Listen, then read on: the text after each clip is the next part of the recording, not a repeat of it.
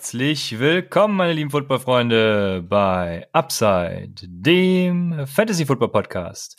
Mein Name ist Christian und an meiner Seite ist wie immer Raphael. Wir werden heute, nachdem wir ein paar Fragen von euch durchgehen, eine kleine Mailback äh, machen, äh, ein bisschen auf die ja, Contract Year Player nennt man sie, glaube ich, eingehen. Das heißt Spieler, die im letzten Jahr ihres Vertrages sind und Leistung bringen müssen, damit sie nächstes Jahr einen kriegen. Oder eben auch nicht, sie kriegen trotzdem einen. Aber über die werden wir sprechen. Vorher sei noch gesagt, ähm, Raphael vor allem kriegt immer viele Anfragen, wo denn unsere Rankings und also ein Quatsch zu finden ist. Also mal abgesehen davon, dass äh, wir im Discord-Channel, ähm, den ihr immer in der Folge verlinkt habt und auf Twitter auch, ähm, sehr aktiv sind oder zumindest Raphael da sehr aktiv ist, haben wir uns dazu entschlossen, äh, da wir keine Website haben, alles über Patreon zu machen. Das heißt äh, www.patreon.com slash UpsideFantasy. Ähm, da kann man uns halt nicht nur unterstützen, das könnt ihr natürlich auch sehr gerne tun, wenn ihr das wollt, ähm, sondern wir sehen das tatsächlich auch eher als Website-Ersatz. Da hat Raphael schon seine Rankings hochgeladen. Ja, ich habe ich hab, ähm, Running Back, Wide Receiver, Tight End, Quarterback, äh, Rookies, alles hochgeladen. Ist halt sehr, sehr schlechte Marketingarbeit von uns gewesen, weil wir irgendwie immer davon ausgehen, dass alle, die uns hören, auch bei Twitter sind oder alle, die uns hören, auch im Discord-Channel sind. Und dann kriege ich irgendwie total viele Fragen. Ja, wann kommen denn die Rankings und äh, was mit den Rankings? Ihr habt doch gesagt, Rankings kommen raus. Und ich so, ey Christian, äh, wir müssen das mal ein bisschen besser vermarkten. Ne? keiner weiß, dass die auf Patreon äh, rauskommen.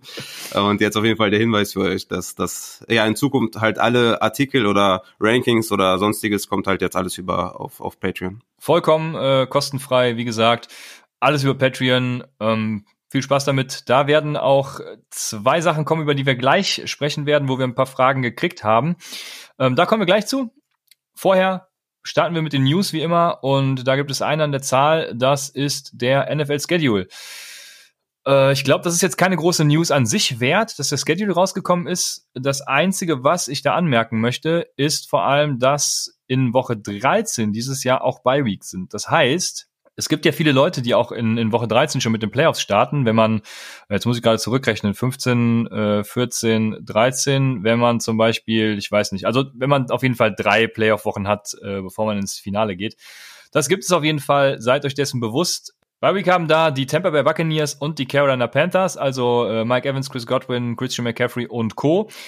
Also äh, behaltet das auf jeden Fall im Blick oder weist euren Commissioner schon früh genug darauf hin. Ich hatte das auch nicht auf dem Schirm, bis mich einer darauf angesprochen hat, muss ich ganz ehrlich sagen. Also äh, vielleicht einfach mal dem Commissioner ein Zeichen geben. Hier, Woche 13, ähm, lasst da vielleicht mal dieses Jahr ein bisschen was anders machen. Passend zum Schedule auch eine Frage von äh, FB Pilsen und der fragt, sucht ihr euch jetzt Spieler raus, die ein easy Schedule haben und pickt die dann höher, um sie in Season nach dem leichten Schedule zu verkaufen. Was sagst du dazu, Raphael? Ja, das ist, ist eine interessante Theorie und klingt erstmal logisch.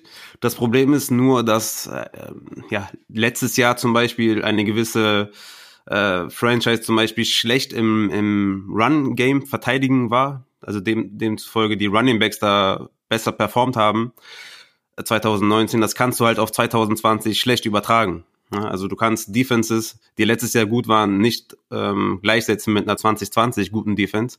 Deswegen ist es an sich halt relativ schwierig.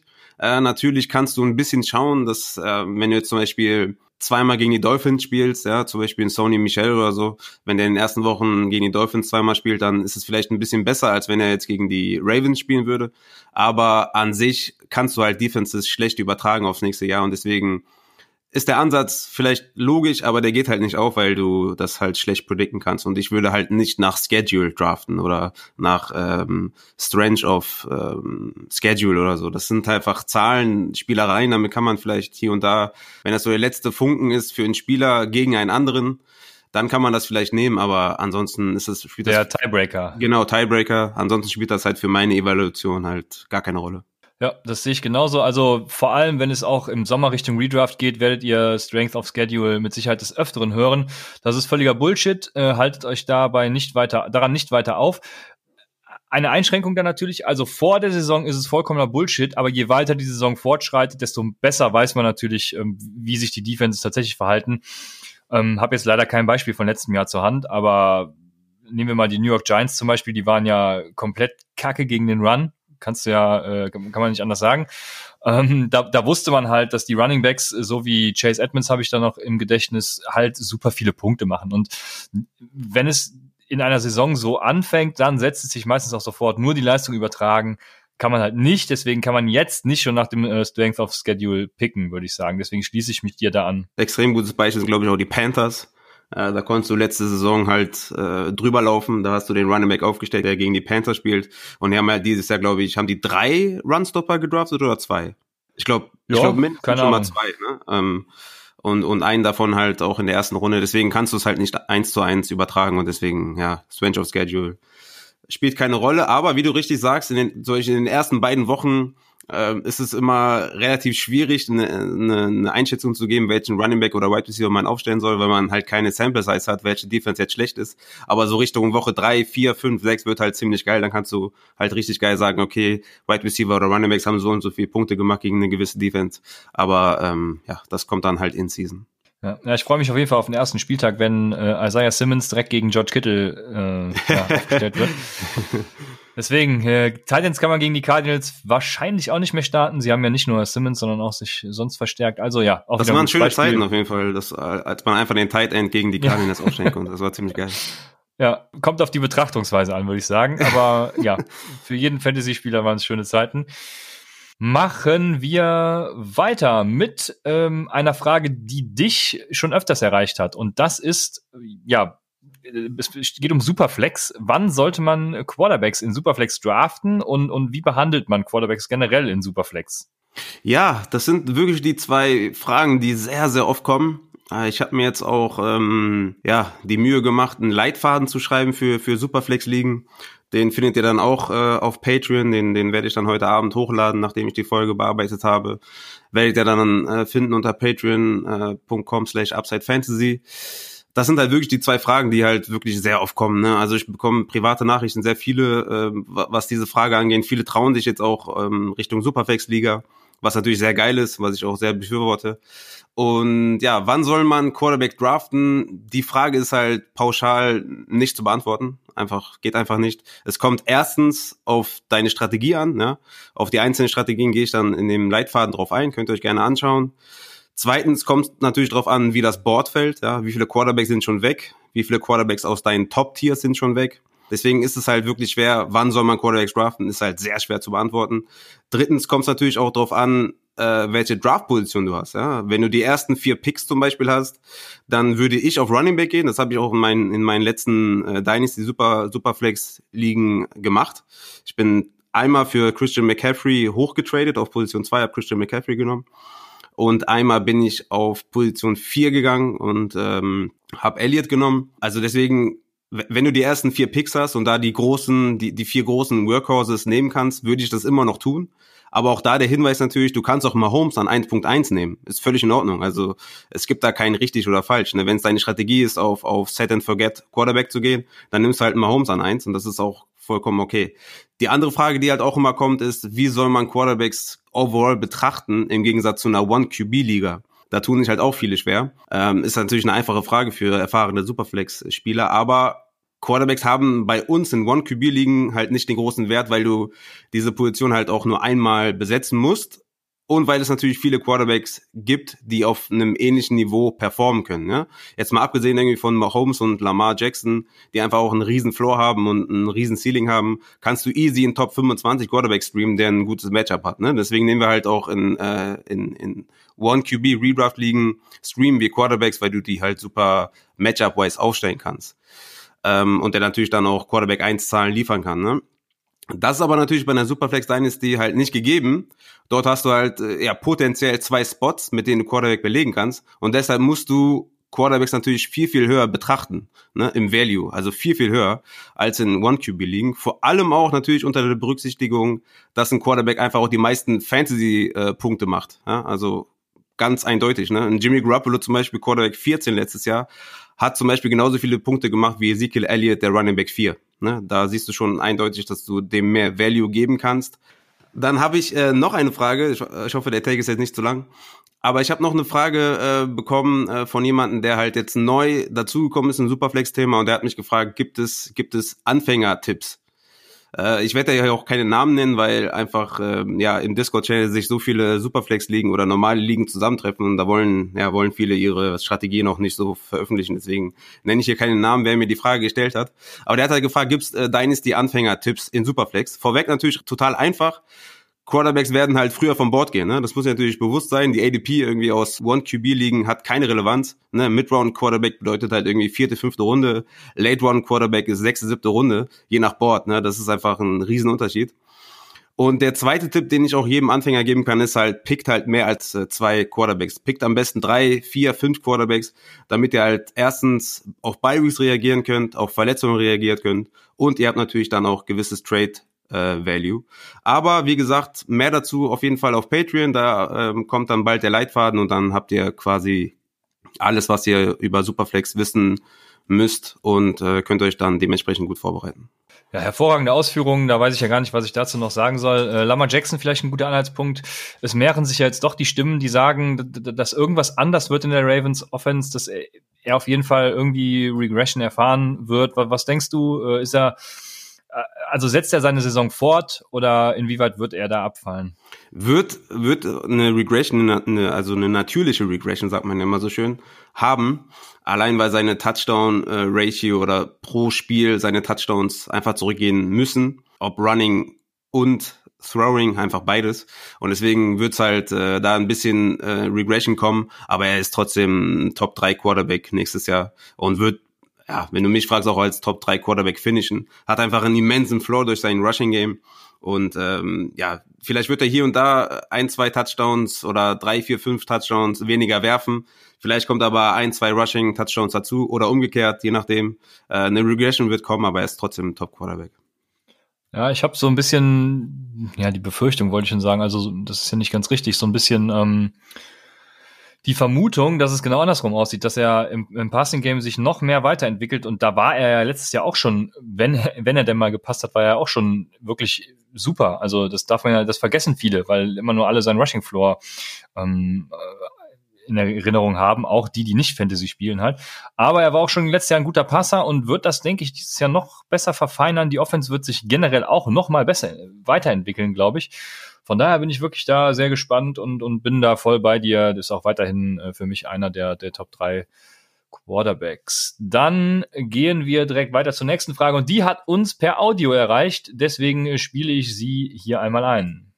Lieber Raphael, lieber Christian, ähm, ich habe mal eine kurze Frage bezüglich Draft-Strategien. Ähm, die Tage bin ich auf einen interessanten Artikel von den Dynasty Nerds gestoßen, der besagt, dass ähm, man in Dynasty-Formaten doch lieber Running Backs bevorzugt draften soll, anstatt Wide Receiver. Ähm, Kernargument ist, dass insbesondere die Top Running Backs aktuell so jung sind, dass sie auf jeden Fall in den ersten zwei, drei Jahren noch top performen werden. Der Positional Drop-Off auch viel höher ist bei den Running Back als bei den Right Receivern, so dass hier vorgeschlagen wird, dass ähm, man sich doch zu Beginn seines Draftes auf die Running Backs fokussieren soll und diese einen ähm, höheren Wert haben als die Wide Receiver. Jetzt interessiert mich natürlich, was ihr dazu sagt. Ähm, ihr seid ja tendenziell eher anderer Meinung und zieht die Wide Receiver den Running Backs vor.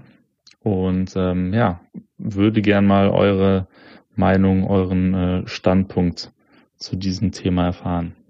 Viele Grüße, Mr. Automatic. Ja, vielen Dank. Die Frage finde ich nämlich besonders interessant, da ich äh, seit, also ich bin auch genau auf denselben Artikel ähm, gestoßen. Ich glaube, der ist jetzt schon fast einen Monat alt, ähm, von Jeff Henderson von, von Dynasty Nerds. Äh, hab nachdem er das gepostet auch ein bisschen mit ihm geschrieben und so. Auf jeden Fall ein cooler Typ. Ähm, der hat äh, Wins Above Replacement, so nennt sich das. Das hat PFF ja schon im Real Football sozusagen ähm, entwickelt für Fantasy hat er das gemacht und Wins Above Replacement, WAR, äh, sagt quasi, dass ein Spieler ähm, mehr Siege bringt als der durchschnittliche Spieler. Also Christian McCaffrey zum Beispiel, um mal ein Beispiel zu nennen, habe jetzt den Artikel leider nicht äh, vor mir, bringt, glaube ich, 2, irgendwas äh, Siege mehr als ein durchschnittlicher Running Back, der, sagen wir einfach mal, Matt Breeder oder sowas ist. Ähm, Und nachdem ich auf den Artikel gestoßen bin, habe ich mich auch mal an meine äh, steigenden R-Künste gewagt und habe deswegen auch ein bisschen länger gebraucht. Also ich habe einen Artikel verfasst. Ähm, was habe ich analysiert? Ich habe analysiert das Boom- und Bust-Potenzial von Rookie-Picks vor allem, indem ich die Average Draft Position gegenüber den tatsächlichen Leistungen gestellt habe. Ähm, und darüber hinaus dann den Lebenszyklus diverser Positionsgruppen, indem ich dann den, den Climax, also äh, den Höhepunkt der Karriere von Spielern gegenübergestellt und bewertet habe. Daraus habe ich dann prozentuale Anteile gebildet, dies, das, um sagen zu können, wie stark der Abfall von einzelnen äh, Positionsgruppen gemessen an ihrem Climax ist. Also das lest ihr alles ähm, in dem Artikel, den ich dann ja wahrscheinlich wenn ihr die Folge hört an dem Tag oder äh, auf jeden Fall im Laufe der Woche noch veröffentlichen werde, auch über äh, Patreon sagt man, ne? nicht Patreon, pa Patreon, wie auch immer. Ähm, da werde ich es veröffentlichen. War das richtig? Ja, ist ich äh, Patreon, wirklich ne? bin echt überfragt gerade. Also ich, ich würde okay. ich würde jetzt Patreon sagen. Okay. Ja, vielleicht äh, könnt ihr uns da ja aufklären. Auf jeden Fall, da werde ich den auch veröffentlichen. Und äh, das habe ich gemacht. Welche Fragen habe ich versucht damit zu beantworten? Welchen Value genießen Rookie-Picks generell? welche Positionsgruppe hat den höchsten Value und lassen sich Muster in Positionsgruppen erkennen, wie zum Beispiel der Verfall von älteren Runningbacks, den wir oft postulieren hier. Ja, den, den, den Positional Drop-Off habe ich leider nicht gemacht, was Marvin eben äh, angesprochen hat. Den habe ich aber schon mal ein bisschen äh, anders analysiert, zum Beispiel was Quarterbacks angeht für unsere College Pipeline Liga. Also das kann ich auch nochmal veröffentlichen. Ähm, lange Rede ohne Sinn. Ähm, mein Ergebnis war, um es schon mal vorwegzunehmen, also wenige Runningbacks erzielen viele Punkte und damit eben auch mehr als Wide Receiver. Da war so, die, die Höhepunkte der Karriere waren so bei 22 Punkten äh, pro Spiel bei Running Backs und 16 Punkten pro Spiel bei Wide Receivers. Also das ist schon ein Drop-off von, von so sechs Punkten pro Spiel, was schon echt viel ist. Aber viele Wide Receiver erzielen eben langfristig mehr Punkte. Das, äh, die Lebensdauer von, von meinem Sample Size war bei den Wide Receivers 6,5 Jahre und bei den Running Backs 5,6 Jahre. Also Wide Receiver machen da im Schnitt ein Jahr mehr äh, an Fantasy-Produktion. Äh, man sieht aber auch in der Analyse, dass die hinten raus viel besser produzieren und, und, und viel mehr Spieler eben in, in den 30ern zum Beispiel noch da sind, als es bei Running Backs der Fall ist. Genau, und sie haben halt einen geringeren Abfall zu ihrem Karrierehöhepunkt. Also ähm, ja, haben auch später noch einen großen prozentualen Anteil von eben diesem Climax. Ja, was, was kann ich dazu sagen? Running Backs haben, äh, sofern sie keine Busts sind, auch in Dynasty in einem Betrachtungszeitraum von drei bis fünf Jahren noch einen sehr hohen Value. Und was ich, äh, ja, was mich so ein bisschen zum Umdenken auch bewogen hat, ist, man bewertet Wide Receiver damit dann auch äh, in Verbindung mit der Lebensdauer vielleicht oftmals auch zu hoch. Also ja, äh, Mr. Automatic, äh, du könntest recht haben oder äh, ähm, ähm, Jeff könnte auch recht haben oder er hat sie analysiert, also in seiner Ansicht nach hat er recht. Ähm, ich sehe das trotzdem noch so, dass Wide Receiver aufgrund der Lebensdauer einfach äh, Value haben. Wenn ihr Running Backs äh, kriegen könnt, die, keine Ahnung, 22 sind, also so ein, so ein Joe Mixon ist wahrscheinlich auch ein gutes Beispiel. Der ist ja, wie alt ist der jetzt? 23 gerade geworden? 23,7, also der wird 24 ungefähr sein, wenn die Saison ja. anfängt. Da muss man natürlich auch mal beachten, der hat jetzt schon einige Kilometer runter, aber ähm, so einer ist natürlich, der hat auch in zwei, drei Jahren noch Value oder, äh, keine Ahnung, ein, ein, ein äh, Saquon Barkley oder ein Clyde Edwards Hilaire, was auch immer. Also äh, da gehe ich schon mit, äh, würde aber trotzdem ja, Wide Receiver gibt's halt viele, viele gute. Das ist die Sache. Wenn ihr einen frühen Pick zum Beispiel habt, dann äh, nehmt euch auf jeden Fall einen Running Back und ladet euch dann später mit Wide Receivern voll. Trotzdem sagen wir, äh, in Dynasty genießen Wide Receiver halt einfach mehr Value als zum Beispiel in Redraft liegen. Und das ist ja das, was wir immer sagen. Wie gesagt, lest euch das Ganze durch, wird morgen oder im Laufe der Woche veröffentlicht und äh, dann seid ihr Genau, dann seid ihr schlau, dann muss ich heute nicht so viel dazu erzählen. Habe ich sowieso wahrscheinlich schon viel zu viel erzählt. Denn jetzt können wir zu unserem eigentlichen Thema kommen und das sind ja die Contract Year Players. Und in diese Thematik wollen wir auch mit einer Frage einsteigen und die kommt wieder von FB Pilsen. Und der fragt, erwartet ihr von Brady auch eine 5000er Saison, wie Winston sie hatte? Und falls nein, wer wird am meisten darunter leiden? ja, ich, ich erwarte keine 5000er Saison das, das, das wäre doch ein bisschen viel. Also ich, also klar, die, die O-Line ist verstärkt. Ne? Ähm, Brady wird, wird äh, jetzt nicht die schlechteste O-Line vor sich haben, aber er ist einfach nicht der Spieler, der, der 40 Mal den Ball wirft. Also ich glaube, die werden das System durchaus anpassen, äh, auf, auf Brady zuschneiden wer, am, wer am meisten einen Hit bekommt, hast du ja schon mal in deiner Heatmap auch gezeigt, dass es nicht unbedingt Win, äh, nicht unbedingt Evans sein muss.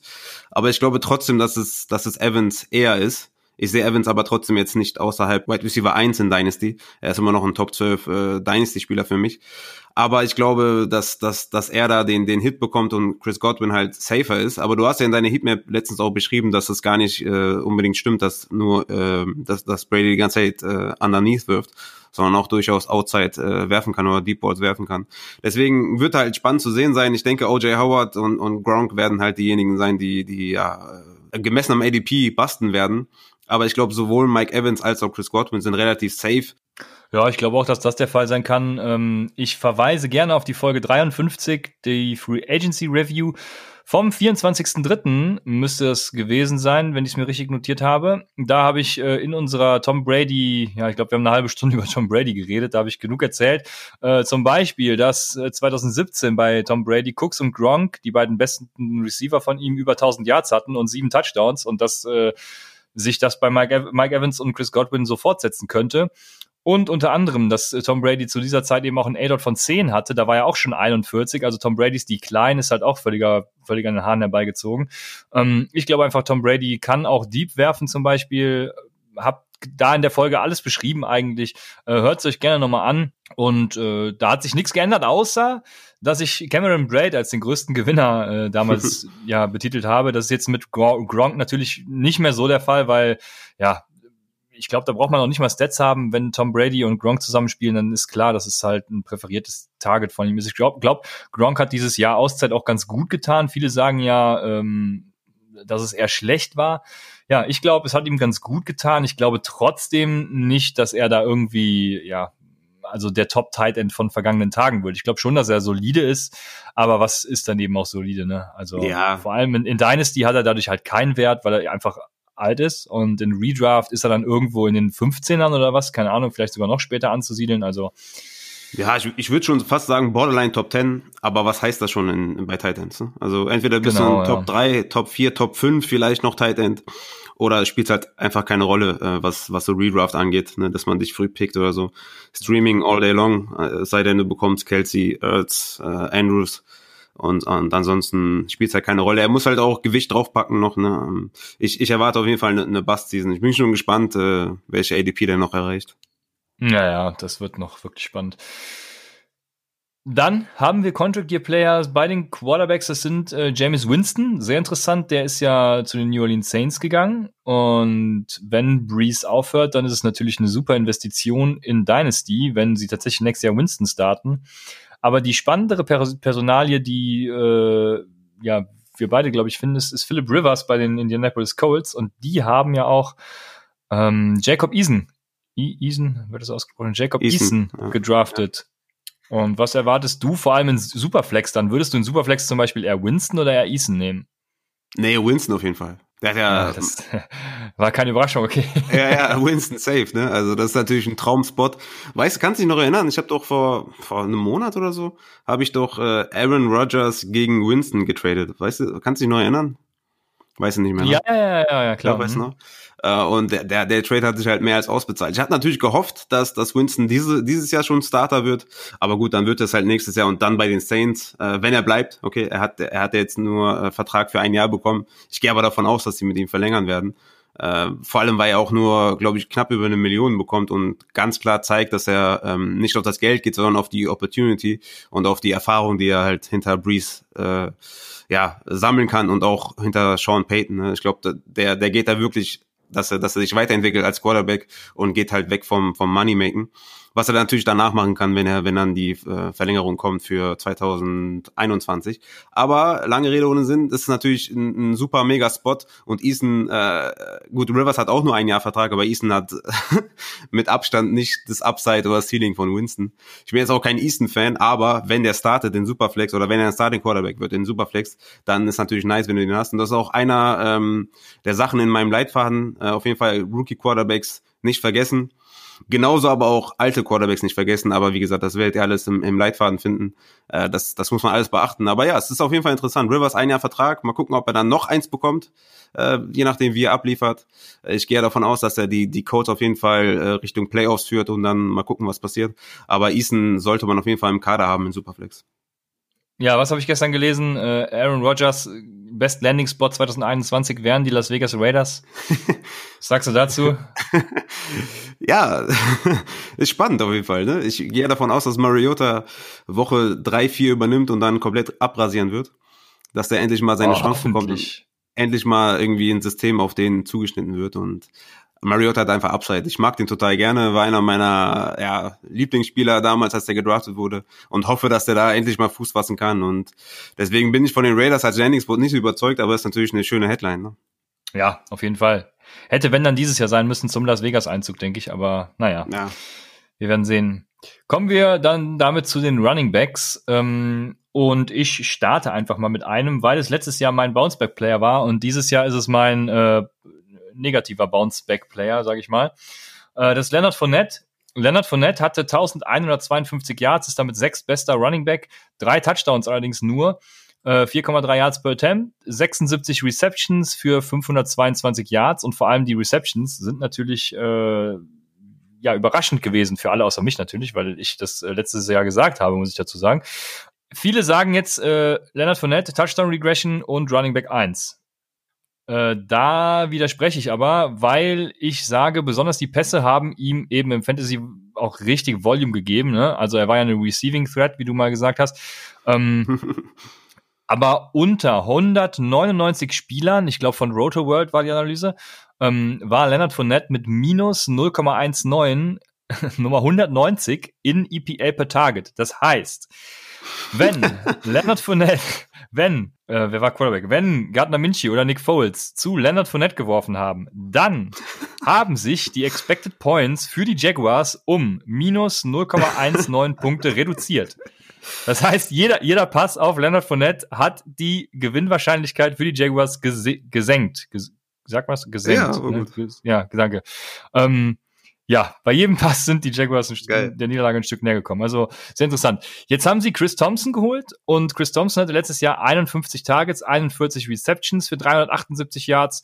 Der wird also schon mal das Receiving Game ja also ein ordentliches Stück davon abknapsen zumindest. Vielleicht nicht komplett übernehmen, aber er wird viel davon sehen. Chris Thompson, Yards per Route Run 1,89, das ist fünft bester Running Back im letzten Jahr gewesen mit mehr als 30 Targets. Ähm, Fournette ist da mit 1,08 Yards per Route Run Nummer 31. Also Fournette war letztes Jahr einfach super ineffizient und das zeigt eben auch ja, die Tatsache, dass die Jaguars die äh, 50 Option declined haben. Also sie werden mit Leonard Fournette nächstes Jahr nicht weitermachen oder ihn eben für, für billiger verpflichten. Das kann ja auch sein, ne? weil Leonard Fournette war ja Pick 4 oder was, meine ich. Und damit ist er halt auch ein gut bezahlter Running Back, muss man ja sagen.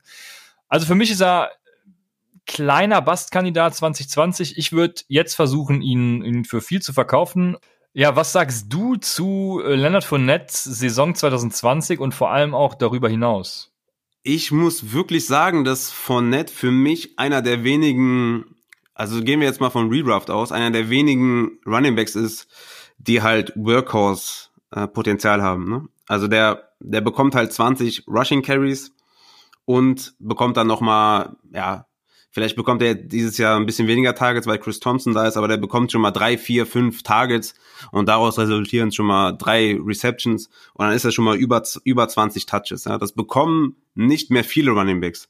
Du hast diese Top, Top 4, ne, mit McCaffrey, Barkley, Elliott und Cook. Die sind halt safe, die sind Workhorse Running Backs. Und dann kommt halt danach halt äh, Josh Jacobs, der im Receiving Game nicht eingesetzt wird. Dann kommt Nick Chubb, der äh, Kareem Hunt neben sich hat, dann kommt äh, Clyde Edwards Hilaire, berühmtermaßen natürlich im, im Backfield der, der Chiefs, bekommst du halt 15 bis 17, 18 Touches, oh, weil sie halt so gut sind, machst du halt viel damit.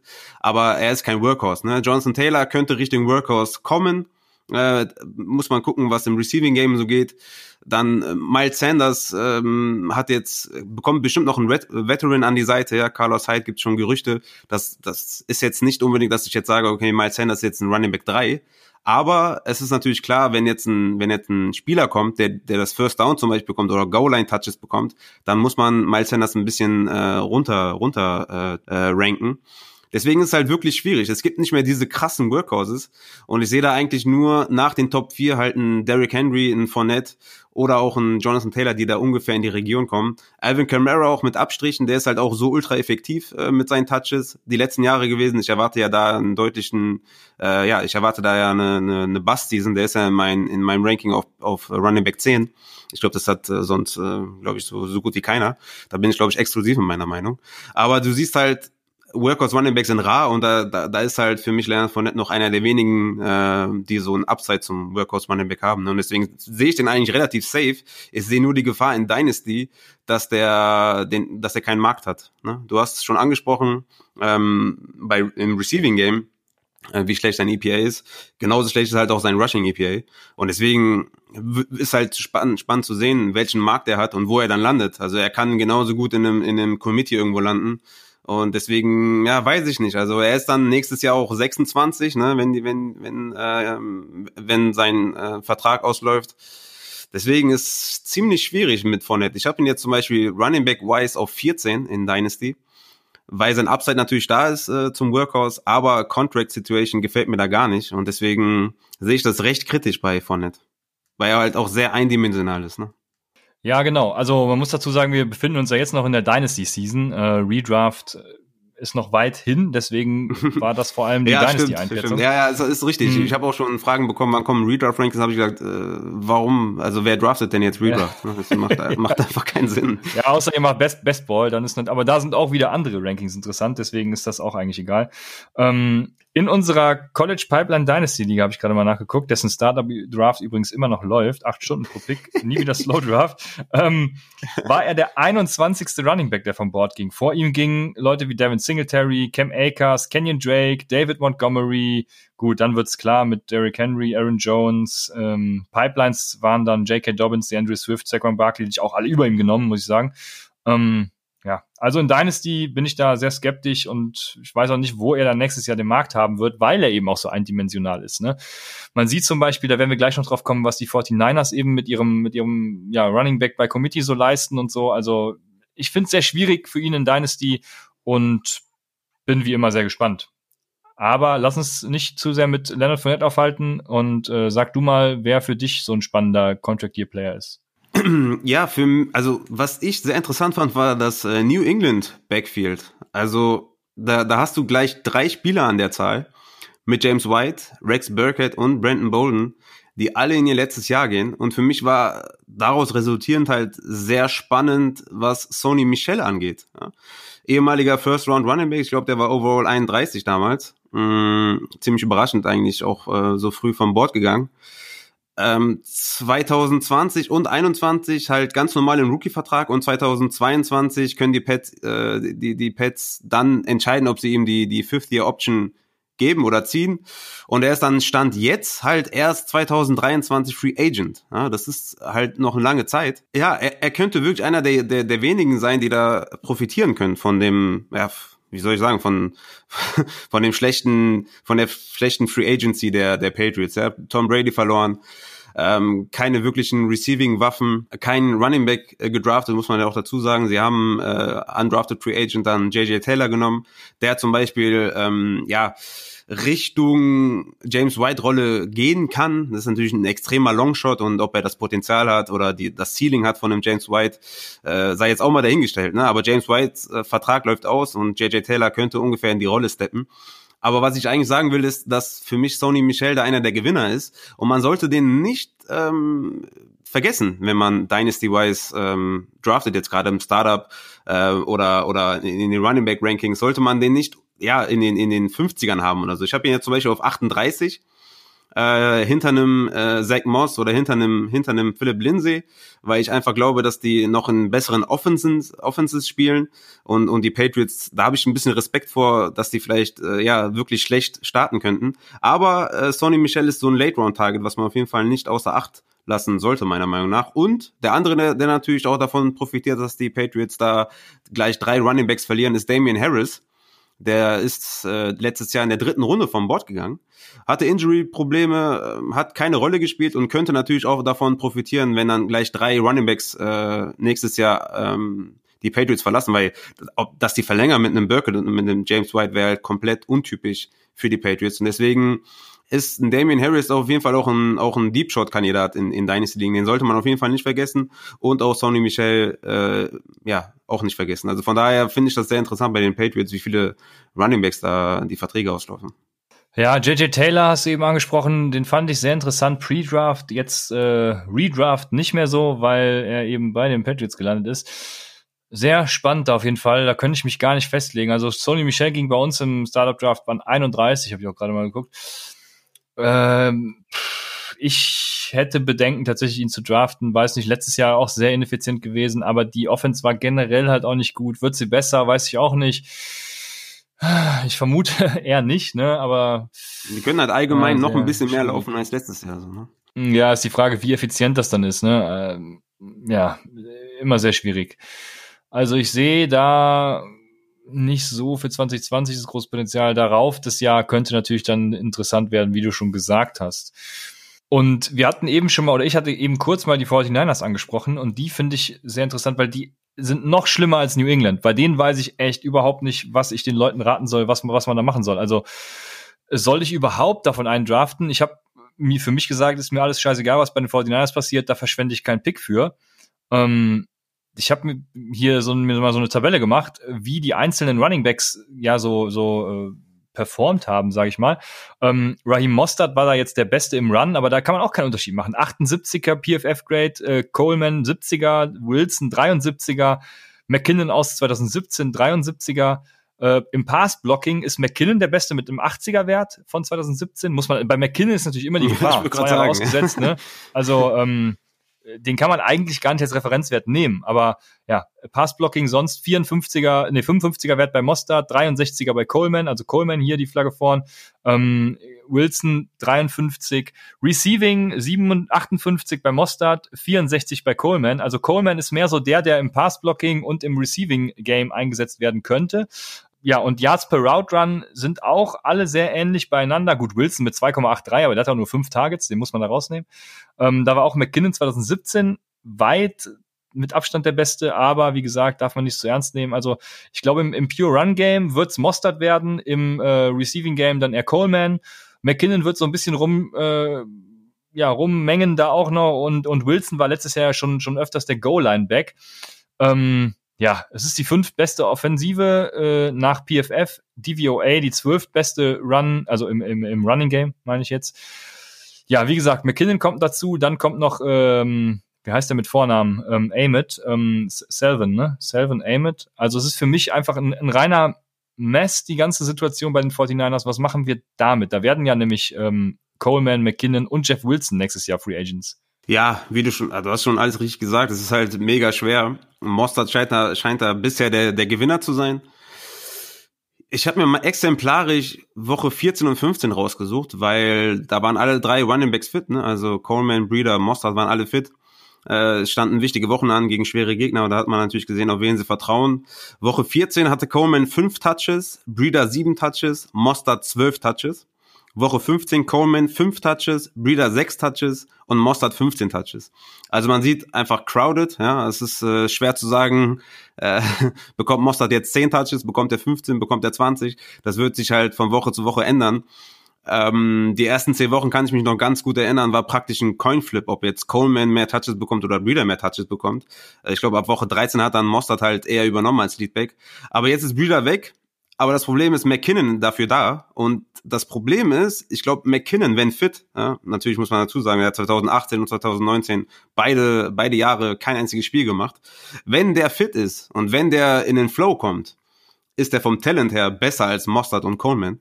Und das ist natürlich nochmal eine ganz andere Gefahr, dass der da auch äh, durchaus der Leadback sein kann. Für diesen Moment hat Mostert vielleicht jetzt die Oberhand, aber kann sich ganz schnell ändern, wenn, wenn Coleman äh, die Hot Hand wird oder Jerry McKinnon die Hot Hand wird, dann, dann ist Mostert äh, im schlimmsten Fall nur noch der Running Back 3. Ne? Also das kannst du bei den 49ers halt absolut nicht äh, voraussagen und deswegen ist das für mich auch ein Backfield, was ich einfach nicht anfasse. Ja, McKinnon 28 Jahre. Ich dachte, er wäre auch noch jünger. Ja, Habe ich ähm, auch gedacht, ja. Hat, äh, hat aber auch schon einiges äh, runter dann jetzt. Ja, also sehr schwierig. Ähm, in unserer Pipeline-Liga ist er zum Beispiel im Startup Draft jetzt noch nicht gegangen. Wir sind in Runde 17 16. Ähm, 16 Teamliga übrigens, ne? also in Runde 16. Ja, damit werden wir uns wahrscheinlich noch im Sommer lange beschäftigen. Ähm, werden auch hier und da mal ein paar Gäste haben, mit denen wir darüber reden können. Da könnte ich mir sehr gut was vorstellen. Ich äh, vermeide die 49ers Running Backs. Ja, hast du noch wen, der nächstes Jahr Free Agent wird, der dir gefallen könnte?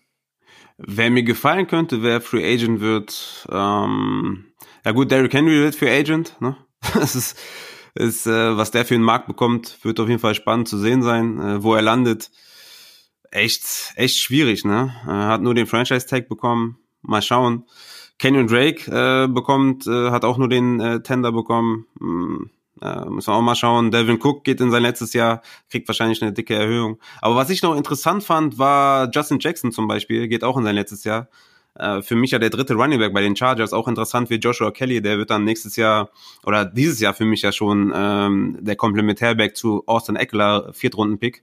Übrigens ähm, könnte dann 2021 auch ganz klar der äh, Komplementärback werden, wenn Justin Jackson dieses Jahr ein bisschen was äh, klauen wird, wovon ich nicht ausgehe. Aber trotzdem an sich interessant, dass Justin Jackson ausläuft, der Vertrag, und Joshua Kelly halt in der vierten Runde gedraftet wurde. Das ist eigentlich für mich ein klares Zeichen, dass er da ja wirklich äh, bis zu bis zu 40 Prozent, sage ich mal, der der Backfield Touches bekommt.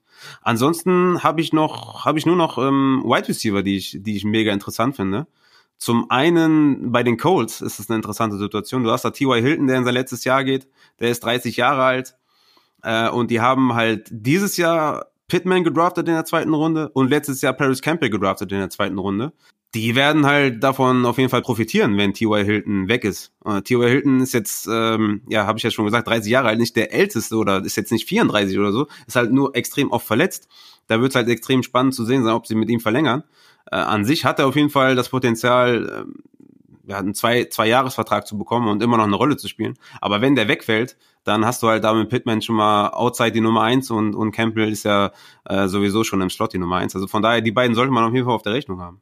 Ja, wo soll ich jetzt anfangen? Also ähm, ich finde vor allem, dass, dass Josh Kelly ähm, auch aus den Eckler Arbeit stehlen kann. Der ist ein, auch ein super äh, Passcatcher. Ich habe gerade leider nicht zur Hand, wie viel er an Receptions im College hatte, aber äh, auch das kann er und da kann er aus den Eckler auch gefährlich werden. Also wird spannend zu sehen sein, was da passiert. Ich bin ja großer Justin Jackson Fan und freue mich dann, wenn er nächstes Jahr in die Free Agent, also wenn er nächstes Jahr Free Agent wird.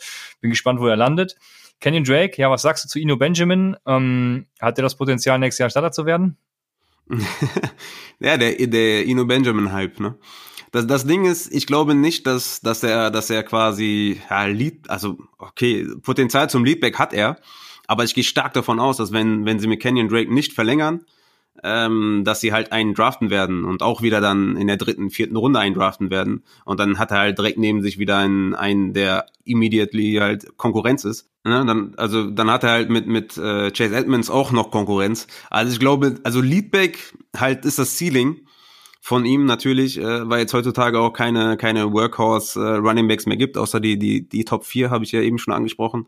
Deswegen, ja, könnte Leadback sein, aber ich sehe es auf jeden Fall als absolut nicht safe, dass der Leadback ist, wenn Kenyon Drake weg ist. Also da haben wir halt noch den 21er Draft, wo auch wieder Running Backs sein werden, die Impact haben, wenn sie früh gedraft werden. Deswegen ist es halt extrem schwer, das einzuschätzen. Und ich gehe, stand jetzt nicht davon aus, dass Eno Benjamin in irgendeiner Art und Weise ein Stil ist in, in Rookie Drafts. Ja, ich schon. Also ich würde auf jeden Fall irgendeinem Idioten Daryl Henderson für Ino Benjamin verticken wollen, äh, weil ich äh, sehe ihn ja auch bei, ich gucke ja oder habe letztes Jahr viel ASU auch geguckt und habe ihn dadurch eben viel auch gesehen. Und was der macht, was der auch im Receiving Game macht, das ist schon geil. Im Receiving Game hat er natürlich noch ein paar Schwächen, vor allem weil er einfach zu früh, ähm, also wie soll ich es sagen, äh, also er, er verlässt zu früh die Fangmechanik, sage ich mal. Also er ist mit den Gedanken quasi schon beim, bei, bei seinem ersten ähm, Verteidiger, den er aussteigen lässt und vergisst damit, dadurch quasi den Ball zu fangen. Das ist noch so ein Problem, was er hat, aber er hat keine Schwäche, die man eben nicht coachen kann. Und das ist das Besondere bei Ino Benjamin, finde ich. Deshalb glaube ich schon, er ist zwar, viele sprechen von seiner Size und so, aber Elvin Kamara, übrigens auch nächstes Jahr Free Agent, ähm, ist ja immer das beste Beispiel, wenn es um Size geht. Und da gibt's ja auch noch Christian McCaffrey, also völliger Schwachsinn, dieses Size-Argument und, und er hat die Statur für einen Three-Down-Back, finde ich immer totaler Bullshit. Ich glaube, das könnte nächstes Jahr was werden. Ist natürlich noch viel Zukunftsmusik, aber wie gesagt, ich würde so jemanden für Ino Benjamin äh, hergeben. Wer wird noch Free Agent? Äh, Delvin Cook ist klar, braucht man nichts zu sagen. Hast du Kareem Hunt eben schon gesagt? Ich glaube nicht, ne? Habe ich nicht erwähnt. Weil Kareem Hunt, der hatte letztes Jahr schon konstantes Flex-Value, würde ich sagen, auch mit Chubb und das in der schlechten Offense. Jetzt kommt Hooper natürlich noch als Receiving ähm, ja, äh, Waffe dazu. Der könnte ihm ein paar an Targets klauen. Der beste Receiving Back der Liga vielleicht, keine Ahnung. Äh, nee, Austin Eckler ist das vielleicht, ich weiß es nicht. Aber ähm, ja, Kareem Hunt auf jeden Fall ein super Receiving Back. Ähm, wird er 2021 wieder irgendwo Leadback? Was glaubst du? Wäre krass. Also Potenzial hat er, wissen wir. Äh, Kareem Hunt ist, ist echt ein super Running Back. Also wenn man sich mal vorstellt, dass der Woche 10 äh, bei, den, bei den Browns ähm, von seiner Sperre zurückkam und einfach mal Nick Chubb vor sich hatte und mit seinen wenigen Carries so viel angerichtet hat, ja, der, der ist ja von Woche 10 bis, bis 15 hat er um, äh, ungefähr immer 12 Fantasy-Punkte gemacht, also echt ein solider Flexer. Ich kann es mir durchaus vorstellen, dass er irgendwo landet und da dann eher der Leadback ist. Ne? Bei den Browns ist er klar, klar äh, im Rushing Game hinter, hinter Nick Chubb aber im Receiving Game halt echt eine, echt eine Bombe. Deswegen ist es halt wirklich spannend. Also ich ähm, bin gespannt. Kareem Hunt, wenn er in einem Backfield landet, wo er Leadback ist, ist er auf jeden Fall direkt mal ein Running Back 2. Ja, ist auf jeden Fall sehr interessant. Dann äh, Wide Receiver zwischen angesprochen. Also ich kann mal gerade sagen, wer noch Free Agent wird, aber äh, über die wir jetzt nicht reden. Das sind Matt Breeder, James Conner, Marlon Mack. Äh, auch sehr spannend. Äh, glaubst du, Marlon Mack kommt nächstes Jahr irgendwo unter, wenn jetzt, wenn er dieses Jahr quasi gar nicht spielt? Glaubst du vielleicht, der wird sogar dieses Jahr noch getradet? Nee, ich glaube, der hat, der hat einfach nicht dieses Riesentalent. Also ich mochte, ich mochte seine Situation, ich mochte seine Opportunity, ich mochte seine Offense, aber er ist jetzt nicht der, der, der Running Back, wo du sagst, boah, also der ist, der ist ein krasser Runner oder der ist ein krasser Receiver oder, na, der hat jetzt nicht die Stärke der hat halt eine extrem gute O-Line dahinter, hat er halt äh, produziert, aber Marlon Mack ist halt ein Plug-and-Play-Running Back, den, den findest du an jeder Ecke. Deswegen glaube ich nicht, dass der, deswegen habe ich ihn auch in Dynasty sehr weit hinten, weil ich einfach glaube, dass, dass der nicht unterkommt. Oder wenn er unterkommt, dann halt als dritter, dritter Running Back in irgendeinem Team oder so. Deswegen sehe ich da, habe ich da keine Hoffnung für Marlon Mack. Okay, dann Terry Cohen, äh, Aaron Jones und Jamal Williams, interessante Personalien. Da wird man dann noch gucken, wie AJ Dillon dieses Jahr eingesetzt wird. Ähm, dann haben wir noch Boston Scott. Boston Scott weiß ich auch nicht so genau. Ich fand es eigentlich ganz interessant und dachte, yo, der könnte dieses Jahr groß rauskommen, wenn er mit äh, Miles Sanders dann im Committee landet. Aber ja, er ist so ein bisschen vergleichbar von den Stärken, die er hat mit Miles Sanders. Deswegen glaube ich nicht, dass die sich irgendwie äh, ergänzen. Also ja, sind ähnliche Backs, so wie Marlon Mack und Jonathan Taylor, nur auf einem anderen Level, würde ich sagen. Ähm, ja, das stimmt. Stimmt. da doch nochmal eine Stufe. Stufe stimmt, ja, es, es kommt halt stark drauf an, was für ein, was für ein Veteran Running Back die Eagles jetzt noch holen. Ne? Holen sie einen Carlos Hyde. Ja, ja genau. Das wäre halt wirklich nicht so nice für Miles Sanders. Aber ja, wäre halt geiler gewesen, wenn sie so einen Frank Gore geholt hätten oder so, ne? Wo du halt weißt, okay, der kriegt fünf bis sieben Touches und that's ja. it.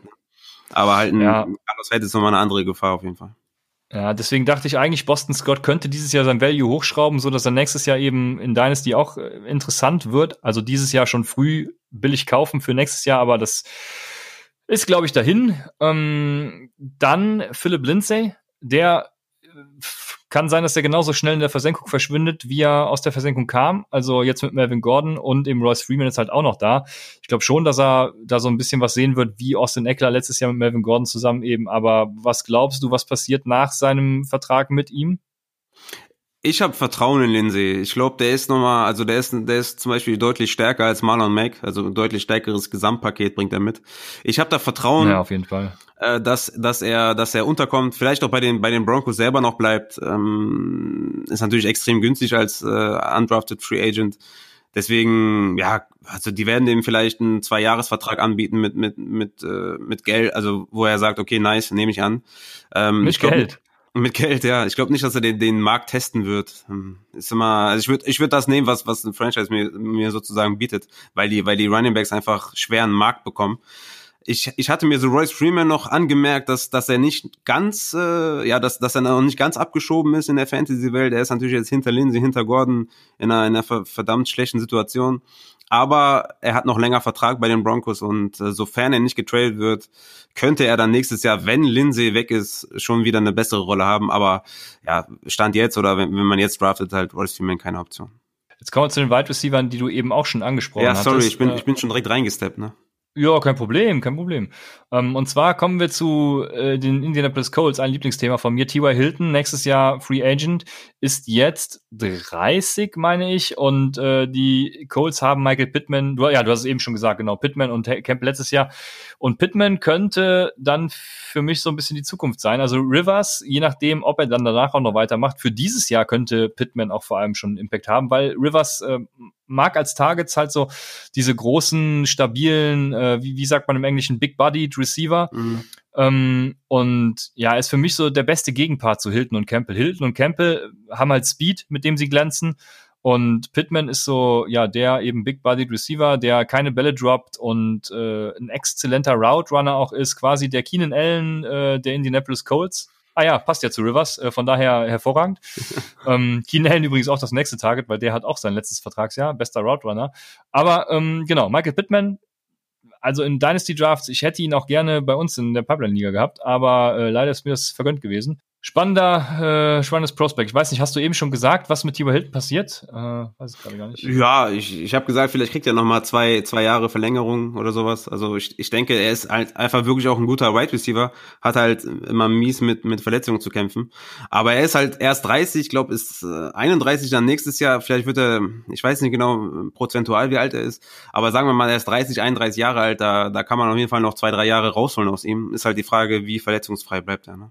Ja, wie gesagt, Keenan Allen, bester Roadrunner, dann kommen so Leute wie Kenny Golladay, äh, Allen Robinson, Cooper Cup auch, also das sind, ja, Cooper Cup vielleicht mit Abstrichen, aber Allen Robinson, Keenan Allen und eben auch Kenny Golladay, die werden auf jeden Fall auch nach ihrem Contract ja noch Value haben. Ja, gut, dass Robinson, anspricht. Gut, ja. gut, dass es anspricht, weil ich, ich habe nämlich in unserer Pipeline-Liga Allen Robinson und Keenan Allen zum Beispiel gedraftet. Und da habe ich eine Nachricht bekommen von einem, von einem Kollegen von uns, der hat gesagt, warum draftest du zwei Wide Receiver, die in ihr letztes Contract-Year gehen?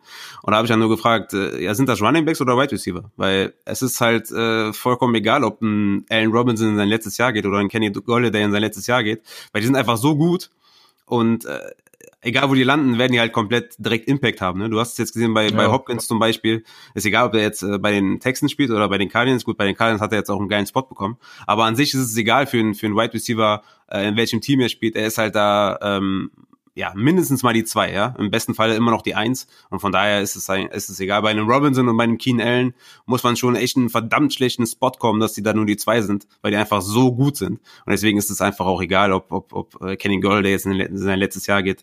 Das sind keine Running Backs, die sind nicht so leicht austauschbar und ein Wide Receiver hat halt Positional Value auch in Real Life. Ja, vor allem Allen Robinson ist einer der meist unterschätzten, nach Kenny Golladay natürlich, einer der meist unterschätzten Receiver in der NFL, finde ich. Also für mich auf jeden Fall ein Top 10 Receiver.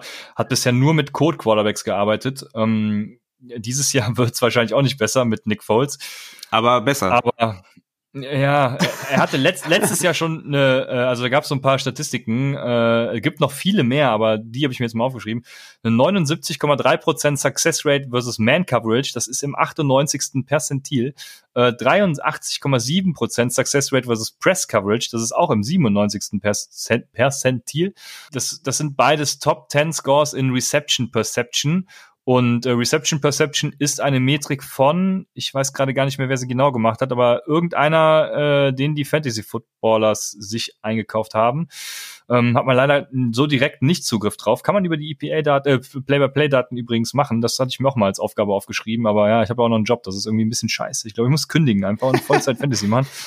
Aber ja, ähm, äh, äh, Reception Perception, das ist so eine Metrik, äh, also alle, die da gut sind, die werden auch krasse Wide Receiver. Übrigens Curtis Samuel der einzige davon, der es bisher nicht geschafft hat. Deswegen Curtis Samuel, kauft ihn ein. Geht Aber, auch in sein letztes Jahr. Stimmt, habe ich hier unten auch stehen, ja. Also Curtis Samuel auf jeden Fall bei Low. Low, Low wahrscheinlich noch innerhalb der Season, wenn äh, Robbie Anderson und DJ Moore ihm wieder Targets klauen. Deswegen äh, haltet euch ran. Kenny Golladay, beziehungsweise die ganzen Lions, auch interessant. Kenny Golladay, Marvin Jones und Danny Amendola gehen ja in ihr letztes Vertragsjahr. Und da, ist, kommt, da kommt eben Quinton Cephas, Quintus Cephas äh, ins Spiel, den ich ja, ich glaube, letzte Folge schon oder so angesprochen hatte. Also sehr interessant, meiner Meinung ja, nach. aber schon mehrmals Guter Receiver. Ja. ja, und äh, den versuche ich wirklich überall zu kriegen. Ich hatte gehofft, aber die, die Pipeline League ist ja, äh, die kotzt mich so an. Ne? Äh, da geht, geht, geht drei Runden lang, geht da nur Code, also ich war jetzt drei Runden lang nicht dran, sagen wir zwei Runden, geht dann nur Code und in den letzten Picks vor mir gehen dann alle, die ich haben will. Und so war es auch, als ich Quinton Cephas, Quinton Cephas haben wollte. Deshalb, naja, äh, lass, ich will mich nicht wieder aufregen, aber so ist es. Deshalb auch ein sehr interessantes Target Quintus Cephas. Dann AJ Green und John Ross. AJ Green natürlich äh, altersbedingt jetzt nicht mehr so interessant, aber John Ross. Ich glaube, John Ross, ich rede wieder zu schnell, ne? Ich glaube, John Ross ist ein sehr interessantes Target, äh, weil ich einfach glaube, der, der, der braucht so einen Tapetenwechsel. Also John Ross ist ein hervorragend talentierter Receiver, der einfach mal woanders glänzen kann. Ja, ich, Mit wem ist das vergleichbar? Ich weiß nicht. Ich, ich habe da, ich hab da zum Beispiel auch einen, den ich so einem Tapetenwechsel, ja, wo ich glaube, der ist ein echter Sleeper in Dynasty, äh, Corey Davis von den Titans. Äh, wenn man sich mal vorstellt, ehemaliger Top 5 Draft Pick, wurde auch die 50 Option nicht gezogen und der ist jetzt auch äh, Free Agent nach der Saison. Und ich glaube, wenn der in der Offense kommt, die vielleicht ein bisschen besser auf ihn zugeschnitten ist, kann der auch produzieren. Ich weiß, am College war halt, ne, ähm, ähm, war da Northern Michigan oder Western Michigan oder irgendwas in Michigan, ähm, hat halt äh, nicht die größte Konkurrenz gehabt als am, am College. Deswegen hatten auch viele ihn nicht so hoch. Aber er ist auf jeden Fall ein, ein guter Wide Receiver. Ähm, da bin ich auf jeden Fall mal gespannt, wenn der in eine, in eine bessere Offense kommt, äh, ob der vielleicht besser, äh, besser, besser produzieren kann. Bei den, bei den Titans kannst du halt komplett knicken. Aber ja, du hast jetzt die, die, die Bengals angesprochen. Das fand ich halt auch ziemlich interessant, dass AJ Green, John Ross, Alex Robbins, äh, Alex Erickson und äh, Auden Tate in ihr letztes Jahr gehen. Und damit ist T. Higgins natürlich für, für Teams, die ähm, eher so in, in zwei Jahren, in drei Jahren in die Zukunft gucken und nicht unbedingt win now sind, ist halt T. Higgins echt ein, echt ein Value-Pick an, an gewissen Stellen. Ja. Und der könnte halt echt ein Outside Wide Receiver 1 werden. Ne? Also AJ Green hat nur den Franchise-Tag bekommen. Ich kann mir schlecht vorstellen oder schwer vorstellen, dass der da verlängern wird. Und John Ross und Odin Tate werden sie wahrscheinlich auch nicht verlängern. Also gehe ich jetzt, äh, gehe ich jetzt nicht davon aus. Ja, auf jeden Fall. Corey Davis, äh, da habe ich es auch schon des Öfteren gelesen, dass viele sagen, er hat dieses Jahr sein Breakout. Ich glaube, das ist so ein bisschen Verzweiflung, aber ja, wenn Tannehill da weitermacht, wo er aufgehört hat, dann könnte das natürlich passieren. Ja, bleibt abzuwarten. Dann haben wir noch die Rams mit Cooper Cup, habe ich eben schon gesagt, und Josh Reynolds. Ähm, ich weiß gar nicht, ob man da groß drauf eingehen muss. Die haben halt einen schlechten Quarterback. Was ähm, haben die? Einen schlechten Quarterback. Ja, ja, das ist richtig. ja, Cooper Cup ist ja auch einer meiner, ja, also ich halte sehr, sehr viel von ihm, äh, auch in Dynasty. Da habe ich auch keine Bedenken, dass der, dass er da verlängert wird bei den Rams oder auch egal, wo der hinkommt. Im Zweifel, im Zweifel wird er da in eine bessere Situation kommen. Aber interessant ist da Van Jefferson, ne, den wir ein bisschen als Cooper Cup Klon in schlecht äh, gebrandmarkt haben. Aber wenn da jetzt Cooper Cup haben wir das? Ich finde Van Jefferson geil. Ja, haben wir mit, äh, als, als wir die Folge mit Julia gemacht haben, haben wir den so ein bisschen als äh, Cooper Cup in schlecht äh, gebrandmarkt. Was er auch ist, ja, also extrem roh. Ähm, ja, also da, da bleibt abzuwarten, wie er da äh, transferieren kann in, in, die, in die NFL. Aber für ihn natürlich eine äh, ne, ne nette Ausgangssituation, wenn beide jetzt, sagen wir mal, wegnicken werden, obwohl ich nicht davon ausgehe, dass sie im Cooper Cup nicht verlängern. Ne? Ja, ich glaube, äh, nee, das nicht, aber ich glaube, an Josh Reynolds kommt er easy vorbei, Van Jefferson, weil ich mag Van Jefferson. Ja, 2020 werden die beiden sich auf jeden Fall duellieren müssen. Ne? Ja, genau, das denke ich auch. Dann haben wir Sammy Watkins, da brauche ich nichts zu sagen, den kann ich einfach nicht leiden, was Fantasy angeht. Was passiert mit den Chiefs, wenn er weggeht? Ist das überhaupt relevant? Also die haben ja äh, Michael Hartman, dann noch Tyreek Hill, werden sich dann einen Allen Robinson einkaufen, keine Ahnung. Also ich, ich weiß es nicht. Ja, ist halt sehr interessant, dass die einfach komplett, äh, dass die komplett ihr Receiving Core wieder zurückhaben, auch mit Marcus Robinson. Sehr interessant. Äh, Sammy Watkins, ja, wir wissen alle, Day One äh, geht er ab und dann kommt halt nichts mehr oder Week One geht er ab und dann kommt nichts mehr. Von daher ist jetzt keine wirkliche Relevanz. Ist halt auch erst 26, aber ja, ist halt kein Wide Receiver, der dir konstant Nummern bringt und von daher ist er jetzt auch nicht interessant oder sexy. Er hat ja auch schon gesagt nach dem Super Bowl, dass er vielleicht zurücktreten wird. Also ja, ähm, ob, ob da nach der nach diesem nach der Verlängerung jetzt noch eine Verlängerung kommt, war ja eine, quasi eine Umstrukturierung des Vertrages, äh, würde ich jetzt in Dynasty jetzt erstmal nicht scharf drauf sein. Dann haben wir noch eine spannende Personalie und ich glaube, dann sind wir auch durch. Das ist äh, Juju Smith. Nee, danach haben wir noch einen, aber Juju Smith Schuster, der letztes Jahr ja richtig reingeschissen hat, aber ein super talentierter Wide Receiver ist ich glaube nicht, dass er bei den Steelers bleibt, wenn äh, Roethlisberger nächstes Jahr aufhört und, und sie eben, ja, es sei denn, sie picken irgendwie an eins äh, Trevor Lawrence, aber davon gehe ich jetzt zunächst erstmal nicht aus. Was glaubst du, wo verschlägt es ihn hin und, und was ist sein Value über 2020 hinaus?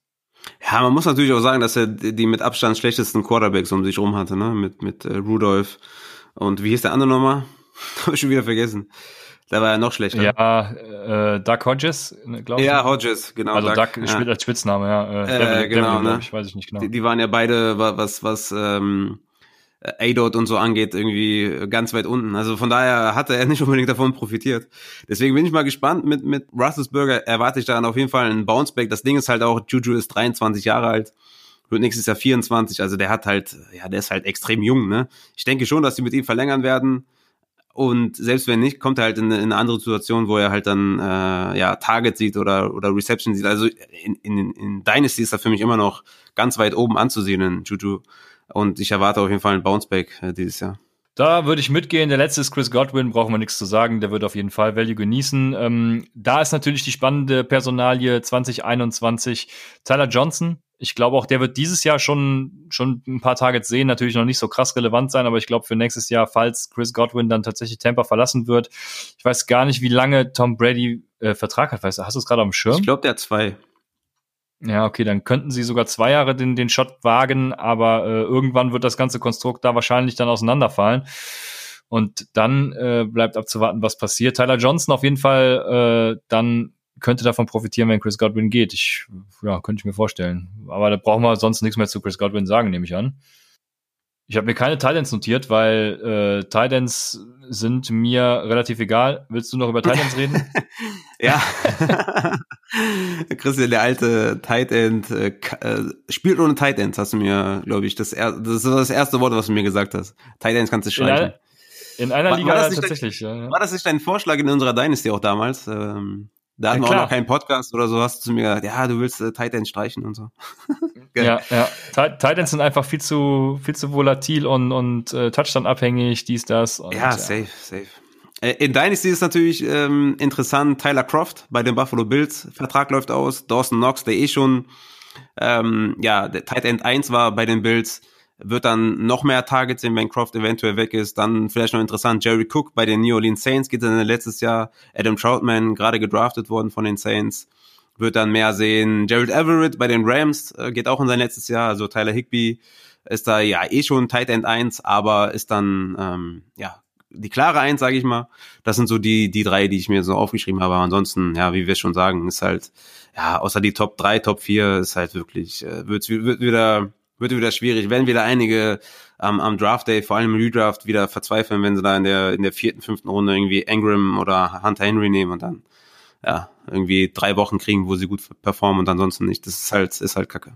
Ja, vielen Dank für die äh, Analyse der Titans. Dann bleibt mir natürlich noch eine Positionsgruppe zu erwähnen und das sind die Kicker. Da wird Zane Gonzalez nächstes Jahr Free Agent Kicker der Arizona Cardinals. Der ist noch jung, steht voll im Saft, äh, junges Blut, 26 Jahre, wenn mich nicht alles täuscht. Peak, auf jeden Fall. Und äh, genau, der wird nächstes Jahr komplett abrasieren. Also in eurer Dynasty äh, holt euch Zane Gonzalez, der wird nächstes Jahr auf jeden Fall produzieren. Ah, was, was hältst du von Dynasty-Ligen, die mit Kicker und Defense spielen? was, was soll ich da? Gibt's sowas? Also ist eine ernste Frage. Ich kann mir nicht vorstellen, dass ihr Leute sowas machen, oder? Doch, doch, habe ich schon, habe ich leider schon gesehen. Ja. Es ist leider, leider wirklich noch der Fall, aber ich wollte eigentlich, ich hatte jetzt einen Rant erwartet. Nee, ich, nee, ich bin ja sehr tolerant, also wie du weißt. Ja. Leben und leben lassen, sage ich immer. Äh, aber ihr seid halt schon dann ziemlich. Äh, das ist schon, das ist schon ja. ziemlich blöd. Ne, ja, genau. Also spielt bitte ohne Kicker und ohne Defense, beziehungsweise wenn mit Defense, dann mit IDP.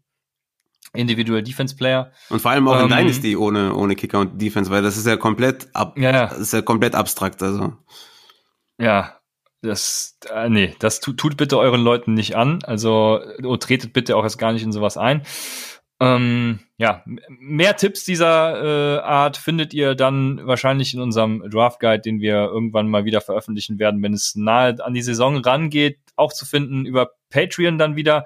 Ah, fantastische Überleitung. Denn über Patreon werden wir quasi alles veröffentlichen, was in nächster Zeit so kommt. Äh, unser Website-Ersatz. Raphael hat da seine Rankings hochgeladen. Ich äh, und auch morgen Superflex, äh, ja, Advices. Ich meine erste Analyse jetzt hier zum Boom-Bust-Potenzial von Rookie Picks und Lebensdauer von, ja, Spielern in der NFL, Fantasy-Spielern. Und äh, das findet ihr bei www.patreon.com slash UpsideFantasy. Dann findet ihr uns at UpsideFantasy ähm, bei Instagram und Twitter. Wir freuen uns, wenn ihr uns folgt, äh, kommentiert, was auch immer, mit uns in ja, den Dialog tretet. Und das sei noch erwähnt zum Abschluss. Wir werden nächste Woche eine Mailback-Folge machen. Das heißt, alle Fragen, die ihr uns immer stellen wolltet, ähm, ja, was das beste Bier ist, wo man äh, am schönsten Urlaub machen kann. Oder auch äh, in Bezug auf Fantasy Football könnt ihr uns dann über Twitter at Upside Fantasy, über Instagram at Upside Fantasy, im Discord-Channel oder ja, überall, wo man uns sonst so findet, äh, stellen. Wir freuen uns darauf und sagen bis zum nächsten Mal bei Upside, dem Fantasy Football Podcast.